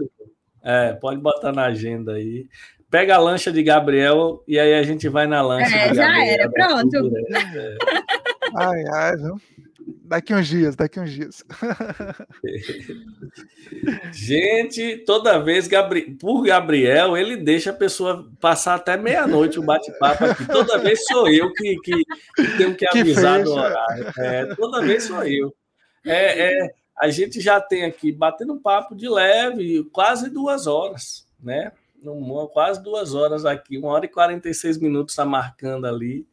E não, tinha como ser, não tinha como ser legal. diferente com Indy, né? Porque é sempre assim. Indy, eu, é, é, eu, acho que eu já tive conversa, sei lá, de cinco horas com o Indy. A gente senta ali na Baiana, naquela, na cantina da Baiana e conversa a tarde toda. E, e é legal porque isso sempre assunto rende, o papo flui, né? Sem. É, eu acho não, que isso é, é, uma fórmula muito boa assim, de conversar, ainda mais com gente legal. O mais interessante da proposta de vocês é exatamente essa, porque geralmente quando me chamam para conversar, a gente já espera um papo meio engessado para estética. E o interessante é que vocês, é, eu assisti alguns e é, é, conversa sobre tudo mesmo, uma conversa sobre economia, sobre política, sobre, sobre a profissão da pessoa, claro, mas é uma conversa que vai sobre tudo, a gente acaba falando sobre tudo, isso é muito legal, muito legal é, mesmo. É. Flui e a gente, tipo, eu e Sócrates, a gente não combinou absolutamente nada, nem do que a gente ia se falar, nem, nem com você, e eu acho que isso é legal, porque flui para um lado, por mais que às vezes, eu acho que às vezes, para depois que eu lembro, pô, eu queria ter perguntado aquilo e esqueci de perguntar. Então tem algumas desvantagens, mas em geral acho que fica uma coisa bem fluida. E eu acho que no presencial vai ser melhor ainda quando a gente começar a fazer. Indy vai ser mais uma também. Não, tá eu já ia dizer, presencial. no presencial eu quero ir também, porque depois a gente sai, por favor, depois que eu pare, entendeu? Que Durante. Criança... Não, que minha criança já estiver comendo comida, porque aí depois a gente sai para beber. Boa. E durante não, também, né? De vez em quando a gente, a gente grava a aqui gente já sai tomando. Beber, não. Vai Começa é, durante e depois. Tudo certo, tudo certo, então. Mas, mas eu, eu, eu imaginei, eu fiquei curioso por esse papo, porque eu, no dia que a gente participou do evento, que não foi um bate-papo assim tão, tão geral, era um evento de profissão. Eu achei Indira super interessante, super alta astral. Fiquei com vontade desse bate-papo mesmo aqui. E foi o que aconteceu. Tu, a gente acabou perguntando muito da profissão, mas realmente foi por minha curiosidade, assim, é. minha e de Gabriel, que foi por curiosidade mesmo. o papo não era nem para conversar sobre isso. É tanto é que a gente começou falando de bebê, de você aí. Esse, sabe o que é mais interessante das perguntas de vocês? Porque por vocês não serem da área, então vocês perguntaram coisas que geralmente as pessoas não me perguntam. É muito raro eu, eu receber as perguntas que vocês me fizeram. Então, assim, talvez para quem assista, né, que seja estudante, que esteja pensando, ou até já seja formado e esteja pensando em ingressar nessa área, acho que vai abrir muito a cabeça, sabe? Talvez dê uma virada de chave aí de por onde começar, de, de como começar, né? Do, de talvez alguma coisa, algum erro ali que não se deve cometer. Então, foi muito legal por isso, porque vocês não, não conhecem, sabe? Não conhecem muito da área, então as perguntas foram muito interessantes. Eu faço questão de dizer, eu não conheço muito, não. Eu não conheço nada. Eu também. Eu não conheço. O que eu conheço nada. é de conversar com vocês, Índia. É, eu conheço disso.